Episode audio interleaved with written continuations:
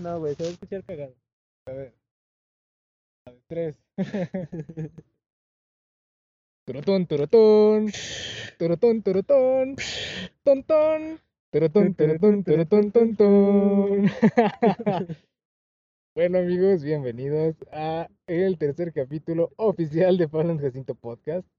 Eh, estamos de regreso para hablar del Super Bowl, pero Y del campeonato de y del conferencia, campeonato de conferencia. Tenemos que empezar por lo primero, Por lo que no hicimos la semana pasada, antepasada. antepasada. Campeonato de conferencia, tuvimos dos enfrentamientos grandes entre los Green Bay Packers y los Bucaneros. Sí. Obviamente a este punto ya sabemos cómo terminó toda esta historia, pero Tenemos que decir qué pasó, ¿no? hay un contexto. Un contexto que no habíamos dado. Así que Let's go. habíamos dicho que, bueno, yo había dicho que iba a ser Packers y Bills, ¿no? Ese era tu Super Bowl. Aunque, aunque claramente lo de Bills fue más para que no se repitiera el resultado, ¿no? Pero pues, digamos que Digamos que no supo. limpiamente hubiera sido Packers Chiefs mi decisión. Pero pues, Terminamos con un Super Bowl entre los Bucaneros y Kansas City. ¿Por qué? Porque los Bucaneros derrotaron a Green Bay en la final de conferencia, un partido de, cerrado. de, de- de de bastantes puntos, ¿no? que hay muchas decisiones controversiales en este partido. Por ejemplo, esa última jugada en la que no jugaron cuarta, Green Bay, estando en zona roja, eh, jugaron por gol de campo y aún así te quedabas a una posición abajo. O sea, no, no, no entiendo la decisión. Mucha gente no entiende la decisión. En este partido Tom Brady no se vio bien. Hasta a mi parecer, Tom Brady no se vio bien con tres intercepciones. No hay mucho que decir por el momento de Tom Brady. eh, hablaremos adelante en algún capítulo. Tenemos que hacer un capítulo a Tom Brady. Eso es inevitable. Con las mini opiniones, ¿no? Que se vienen al, al- próximamente al Eh, por lo pronto, admito que Aaron Rodgers jugó mejor que Tom Brady este partido. Eh, incluso tuvo un mejor yardaje. Hicieron la misma cantidad de touchdowns, pero hubo algunas bastantes intercepciones. en este partido. Y, Un- e- y este partido se definió por la defensa de Tampa Bay, ¿no? Los partidos de aquí en adelante van a estar definidos y ya habían estado por, por lo menos una mitad de lo que fue la temporada. eh, fueron definidos para Tampa Bay por su defensa. Que en este caso interceptaron una vez a Aaron Rodgers.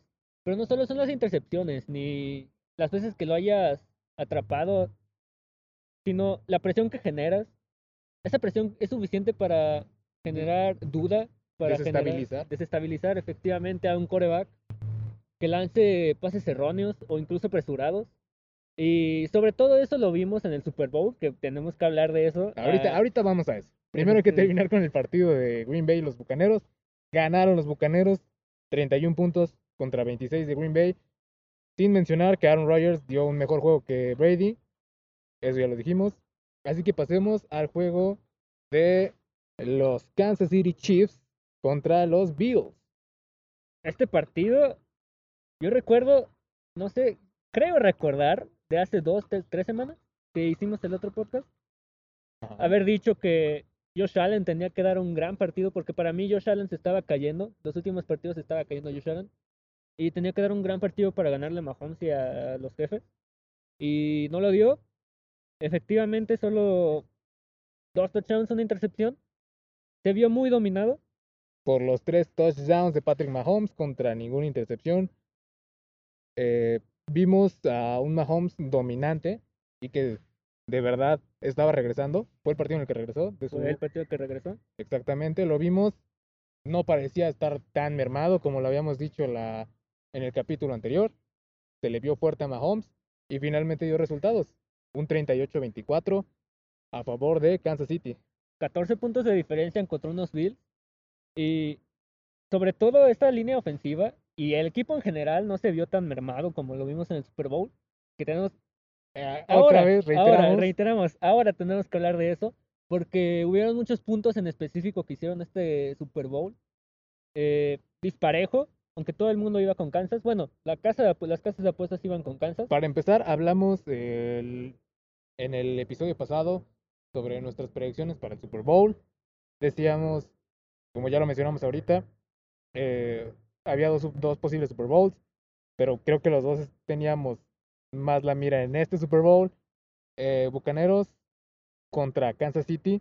Hubo, varias sorpresas, porque como lo dice Pablo, todos estaban, la mayoría de las personas pensaban que este iba a ser, si no un partido cerrado, uno donde veríamos un Kansas City dominante.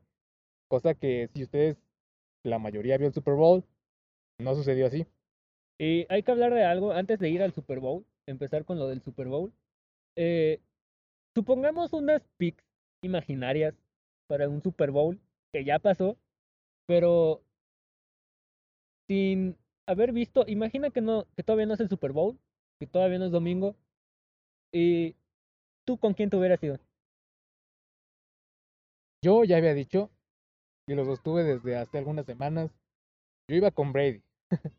había visto a Brady, bueno, por lo menos no a Brady, al equipo de Brady, lo había visto bastante fuerte en cuanto a su defensiva. Una ofensiva no tan agresiva, pero sí una ofensiva sólida. Pero yo me iba mucho por la defensiva, que fue lo que finalmente, imaginario o no, iba a terminar definiendo el partido. La verdad, yo hubiera ido con Kansas, pero obviamente iba a ser un partido cerrado porque, no sé si lo dije, repito, pero yo no veía si los Packers perdían en la nacional,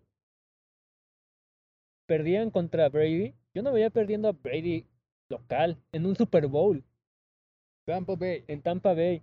Eh, no lo veía perdiendo, era muy difícil. Mahomes, si bien sabemos la promesa que es Mahomes y sabemos el potencial de Mahomes, eh, era un partido que yo, la verdad, hubiera dicho que iban a ganar los jefes. Sobre todo por la superioridad que mostraron contra los Bills, que los aplastaron y se vieron muy bien. El equipo en general, no solo Mahomes. Y es el momento, momento esperado, ¿no? Después de siete minutos, hablando sobre la campeonato conferencia. Podemos empezar de lleno a lo que nos truje Chencha. El Super Bowl 55. la edición número 55 del Super Bowl. Eh, teníamos predicciones para este partido. Bueno, por lo menos yo había dicho que este iba a ser el Super Bowl. Eh, predicción que se cumplió. Al parecer soy Nostradamus. Nostradamus. bueno, el punto aquí es que la mayoría de las personas estaban inclinadas, o la balanza por lo menos todos creíamos que iba a estar inclinada a Kansas City. Pero, ¿qué fue lo que sucedió en este Super Bowl? Eh, al principio del partido, el primer cuarto, Kansas City se vio bien. Kansas City, incluso se puede decir que Tom Brady estaba agarrando vuelo, porque las primeras dos ofensivas que tuvo Brady fueron eh, cortas, no fueron eficientes. Y si bien las de Kansas tampoco lo fueron, Kansas empezó ganando el partido 3-0. Y a partir de ahí, el partido fue a un solo lado.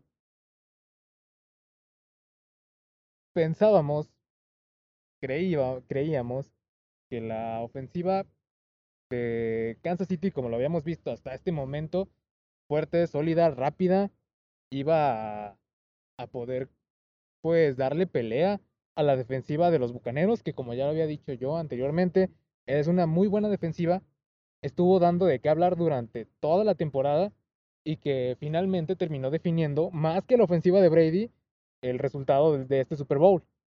O la línea ofensiva de Patrick Mahomes iba a poder hacer algo contra la defensiva de, de los Bucaneros y que esto iba a darle como un curso mucho más cerrado al partido, cosa que obviamente no pasó.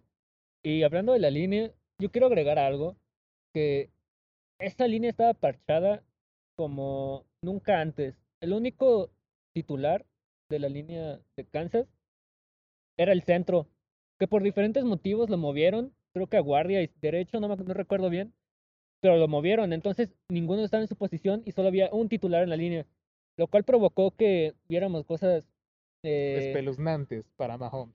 Tristes hasta cierto momento, hasta cierto punto, eh, frustrantes para Mahomes, que estaba haciendo todo lo que podía, pero veía como tenía menos de un segundo, porque cuando, cuando entraba la defensiva, era como, empezaba, empezaba jugada, empezaba jugada, entraban, Mahomes tenía que correr, tenía que hacer una jugada de magia, y cuando lograba hacer magia, sus receptores soltaban el balón. Y aquí vamos a desglosar qué fue lo que pasó con Kansas City, porque eh, tenemos que partir, obviamente, de su línea ofensiva. Eh, como dijo mi compañero, una línea parchada, una línea con un solo titular. Obviamente no te iba a dar tiempo contra una defensiva de los Bucaneros tan fuerte. ¿Qué fue lo que pasó? A Mahomes no le daban tiempo, no le daban dos segundos, tres segundos para lanzar el balón. Eh, incluso sin darle ese tiempo, Mahomes estaba haciendo jugadas y podemos decir, y creo que estamos de acuerdo, en que Mahomes dio un gran partido, eh, a pesar de tener tan poco tiempo para, para lanzar el balón. Y por eso podemos hablar de lo que mucha gente criticó, que fue a los receptores de Kansas.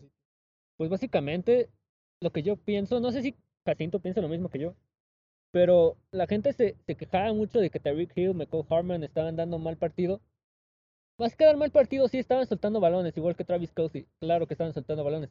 Pero también, si Mahomes tiene un segundo para lanzar, o incluso dos segundos para lanzar, eso básicamente es el mismo tiempo que le das a un receptor a generar separación. No le das tiempo ni de iniciar su ruta. O sea, no es un problema de receptores, no era un problema de coreback, era un problema de línea y era un problema muy grande que no pudieron solucionar no lograron hacer ningún touchdown. Mahomes tuvo dos intercepciones. ¿Y quieres agregar algo sobre Brady? Tenemos que pasar al otro lado de la moneda. Brady y su equipo, los Bucaneros, para empezar, era como un juego de niños ver, ver a la a la defensiva, pues prácticamente o, literalmente aplastando a la, a la ofensiva de, de Kansas City los vimos muy superiores.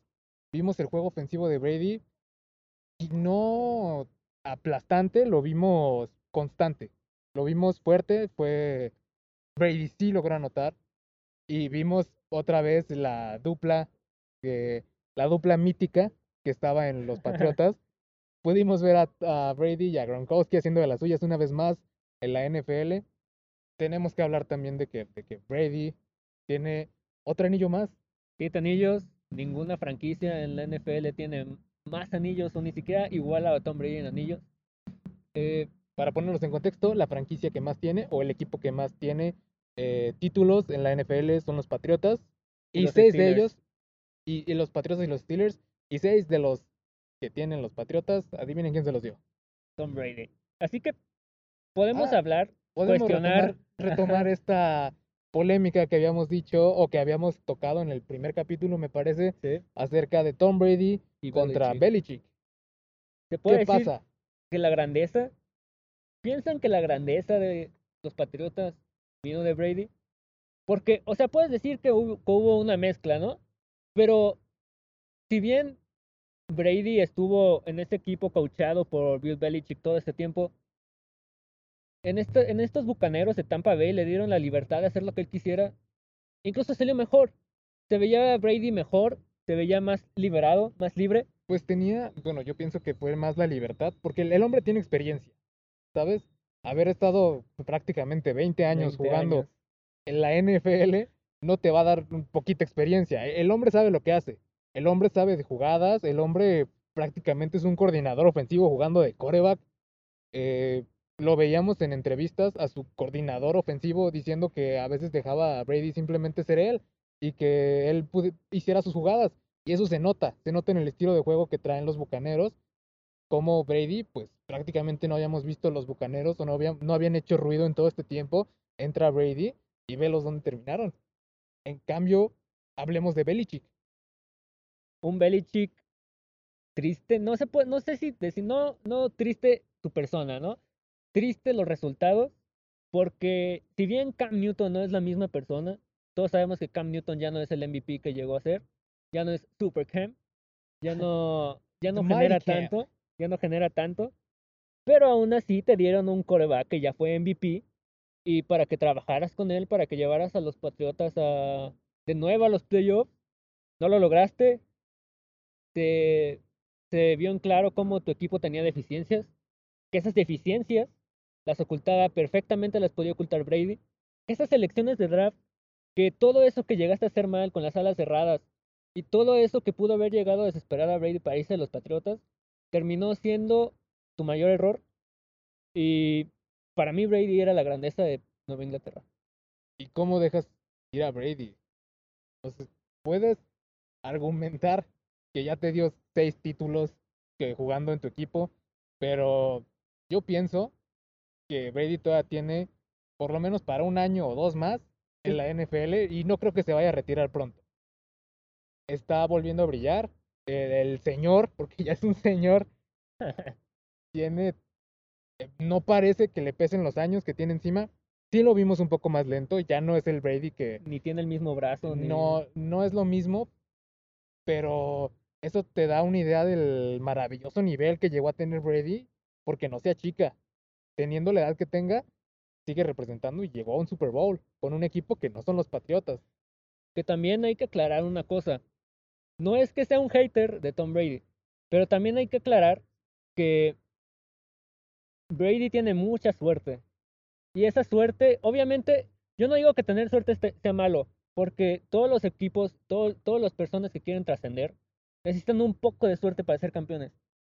Y se puede hablar que Tom Brady ha tenido suerte en muchos partidos de su carrera. Este partido con una línea ofensiva de Kansas, un equipo de Kansas mermado. El Super Bowl contra los Seahawks en los que lo salvó la milagrosa intercepción de Malcolm Butler. Así como podemos hablar de diferentes situaciones que, que pasó Brady, que pasaron los Patriotas, incluso que pasó ahora con los Buccaneers.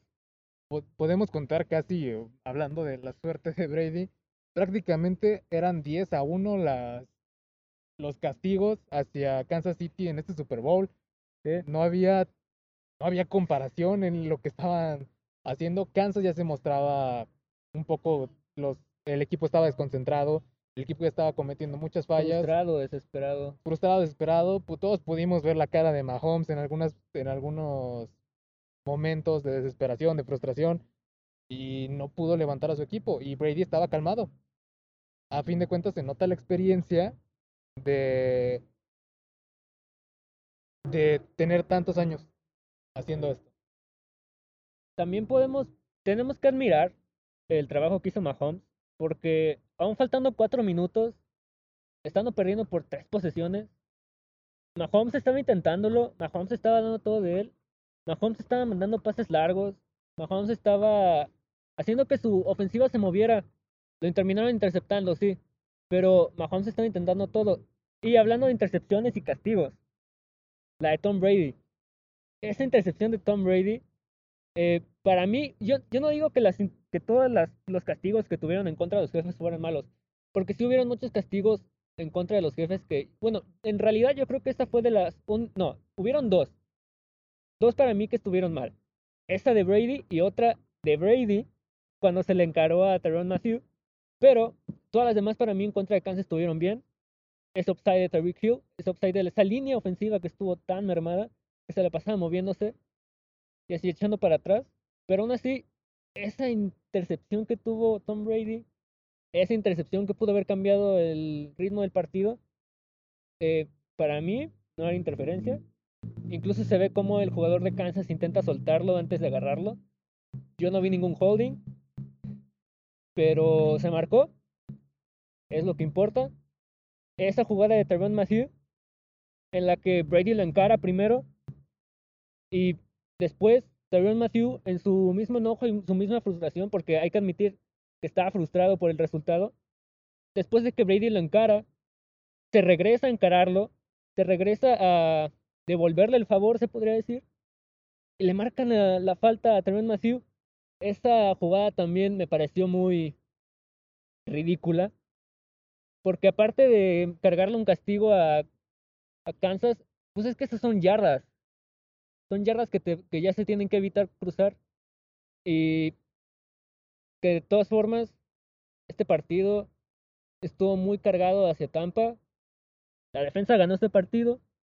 De hecho, hablando justamente de eso, esto desató una polémica muy grande. Este Super Bowl en sí desató polémicas grandísimas. Eh, yo creo que las personas esperaban, o todos los que pagaron por su boleto y los que lo vimos desde casa, o donde lo hayamos visto, pensábamos que iba a ser un partido cerrado, un partido donde íbamos a tener una gran pelea, cosa que no pasó. Y eso terminó desatando la polémica en la que mucha gente se enojó y pensaban, o, dicen, todavía muchas personas argumentan que los árbitros estaban comprados, o dicen también que Brady es el favorito del NFL y que todos eras como el bebé Brady de la NFL, si lo tocan, los árbitros se ponen, se ponen mal, ¿no? Se ponen a defenderlo. Y yo creo que no. Yo creo que tiene mucho que ver con la, como lo mencionábamos antes, la frustración que ya traía Kansas City por empezar un partido mal, porque em, empezaron perdiendo desde el primer cuarto, aunque no fue por muchos puntos, sí empezaron perdiendo.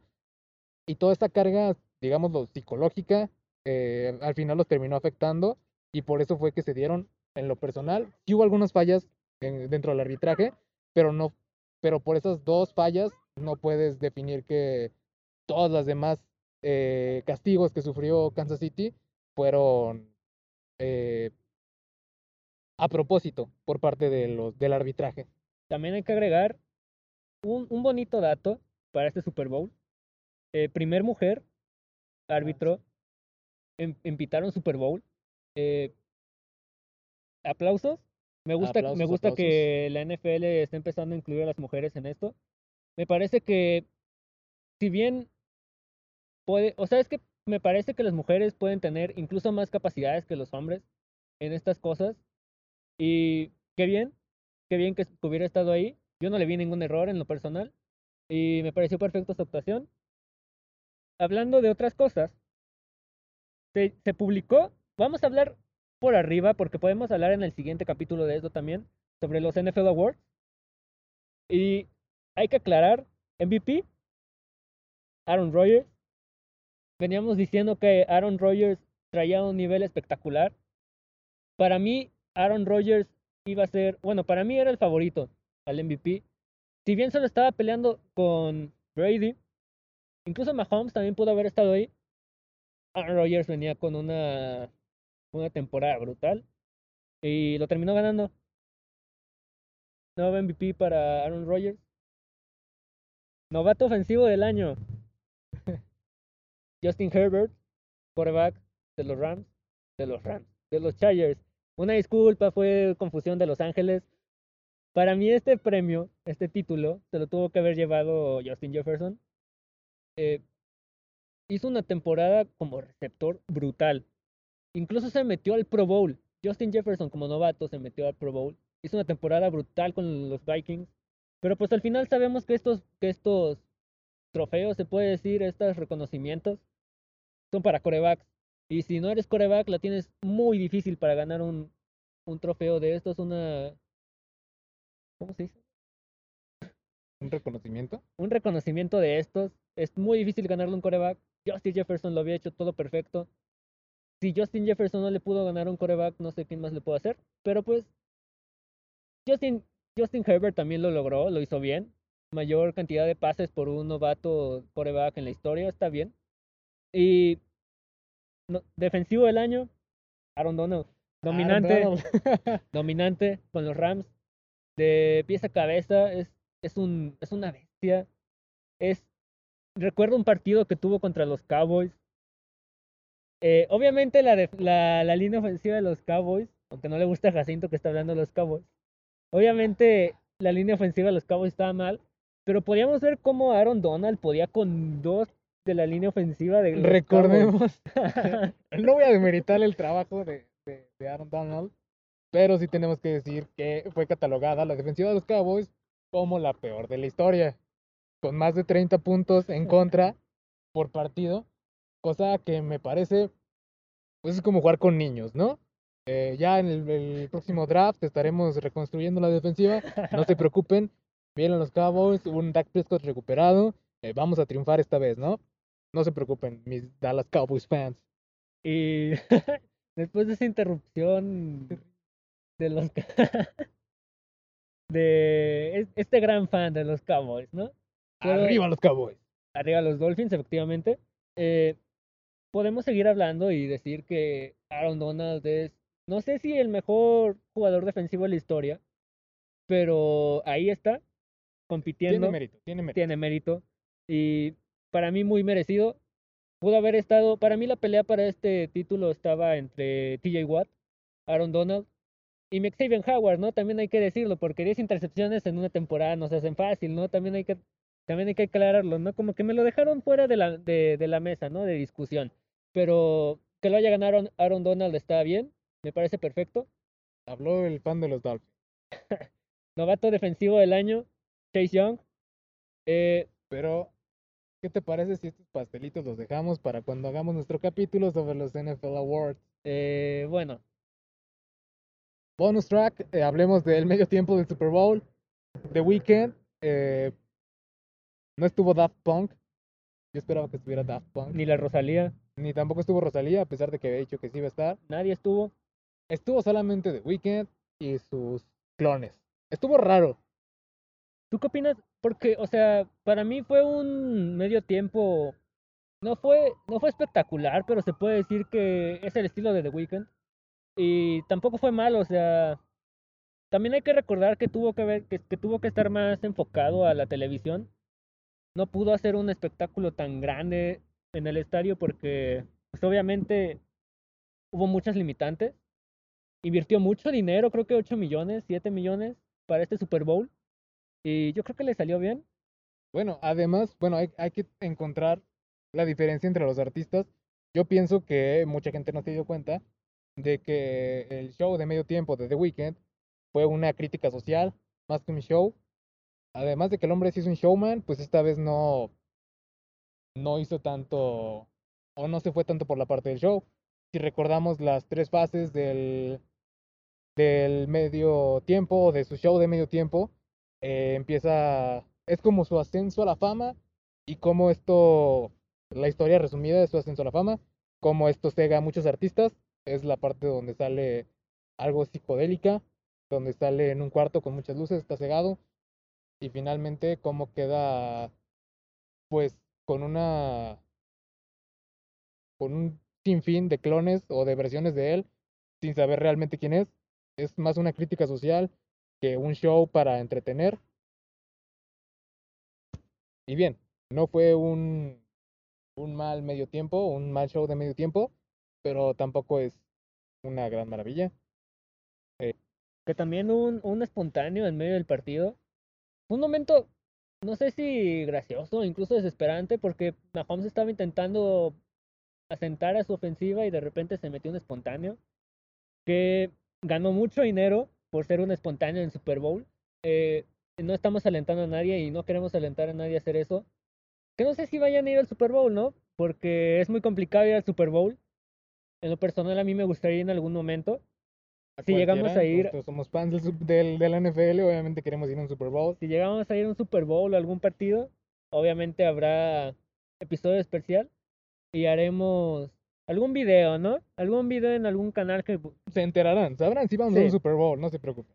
Y Hablando de lo mismo, del espontáneo, pagas un boleto de 10 mil dólares para ir a ver que un tipo en un traje rosa se meta a la mitad del Super Bowl.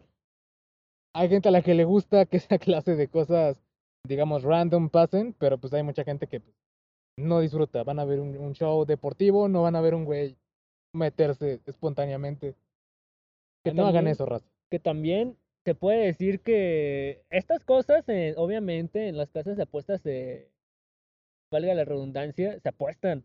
Imagínate a la persona que apostó que un espontáneo iba a estar en el Super Bowl. O también apuestan incluso el color del Gatorade, que se le va a aventar al coach ganador. Es algo muy gracioso. eh, pero sí, esto de los espontáneos, no, no, no está bien. No está bien que interrumpas un, Digo, un eh, show. reitero, hay personas a las que puede parecer divertido, hay otras a las que no.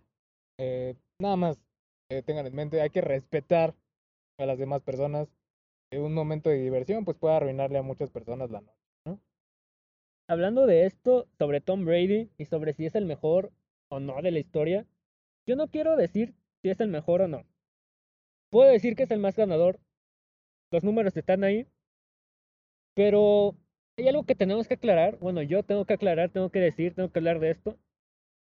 Que no, no está bien, no, no comparen a los de- deportistas de otros, de otros deportes, porque obviamente Tom Brady está a otro nivel en la NFL y solo tiene unos cuantos que se le pueden acercar, que le pueden dar pelea actualmente en la NFL, pero no lo comparen con Michael Jordan, no lo comparen con Lewis Hamilton, no lo comparen con nadie más, porque si nos vamos a ir sobre quién es el mejor en todos los deportes, es imposible.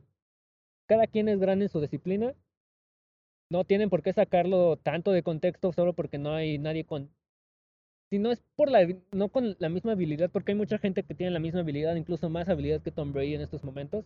Y de hecho lo vimos en algunos partidos en los que Brady ganó, pero no ganó uno a uno contra el coreback del, del, del otro equipo. De hecho se vio a veces inferior, por ejemplo, a Superado Aaron Rodgers. Drew Brees, a- Aaron Rodgers. en los partidos eh, esenciales sí ganó, pero no fue una actuación eh, pues aplastante contra su rival. Y hablando de esto, yo ten- tenemos que hacer algún podcast de NBA. También la Fórmula 1 se acerca, un mes para que empiece la Fórmula 1. Y tenemos que hablar sobre Michael Jordan, en algún momento sobre LeBron James, incluso Bill Russell, el máximo ganador de la historia de la NBA. Pero no, no hablemos de eso ahora, nomás quería aclarar que no, no se, no se exalten, no muevan a Brady donde, del deporte que es, porque Brady es Brady, Jordan es Jordan, Hamilton es Hamilton y etcétera. Y sí, siete Super Bowls se dicen fácil. Mm, Bueno, no tan fácil, pero es un logro que no sé si alguien lo vaya a volver a hacer. Es un logro que Difícilmente. Sí. No, no sabemos si son los únicos siete que va a tener. Nos queda Brady, como lo decía, para algunos añitos más, él mismo lo dijo. Lo haremos otra vez. Supongo que se terminará retirando los bucaneros. Va a sacarle tanto jugo a su carrera como pueda. Ya le sacó mucho, pero pues, seguirá vigente. hay que recordar que los próximos años, incluso el próximo año, va a ser incluso más difícil que este, porque los 49ers, que para mí son un gran candidato para la nacional, eh, estaban mermados, ¿no? Lo siguiente. Entonces, si los 49ers se recuperan, otro rival en nacional con el que tienes que jugar, los Cowboys con una buena línea ofensiva incluso en la nacional son un equipo que tienes que temer los Falcons pueden regresar. Incluso los Santos, no sé si sin Drew Brees vuelvan a ser los mismos Santos que han sido los últimos años, esos Santos dominadores, que a pesar de quedarse en, en rondas súper cercanas al, al Super Bowl, son dominadores. Hay muchos equipos en la nacional que van a regresar, muchos jugadores que decidieron, que optaron por no jugar esta temporada por lo mismo del COVID. Bueno, el bicho, El bicho. el virus C. Van a regresar, los equipos se supone que van a estar al 100 y Tenemos que hablar de eso eventualmente. Vamos a estar generando más contenido sobre el NFL, aunque no tengamos NFL. De, de los equipos, de todo lo que viene para el NFL. Estaremos hablando del draft. Hablaremos de los premios que se dieron en esta temporada. noche mágica del draft, tenemos que hablar eso, efectivamente. Y nada, Seguimos haciendo contenido. Recuerden que ya pueden seguirnos en todas las redes sociales, como Pablo en Tecinto Podcast. No nos vamos, nos corren. sí, básicamente, seguimos grabando en, En, en exteriores, exteriores, ¿no? Algún día terminará, algún día tendremos una mejor calidad, ¿no? Pero por ahora esto es lo que tenemos. Y nada, esto fue PNJP. Hasta luego.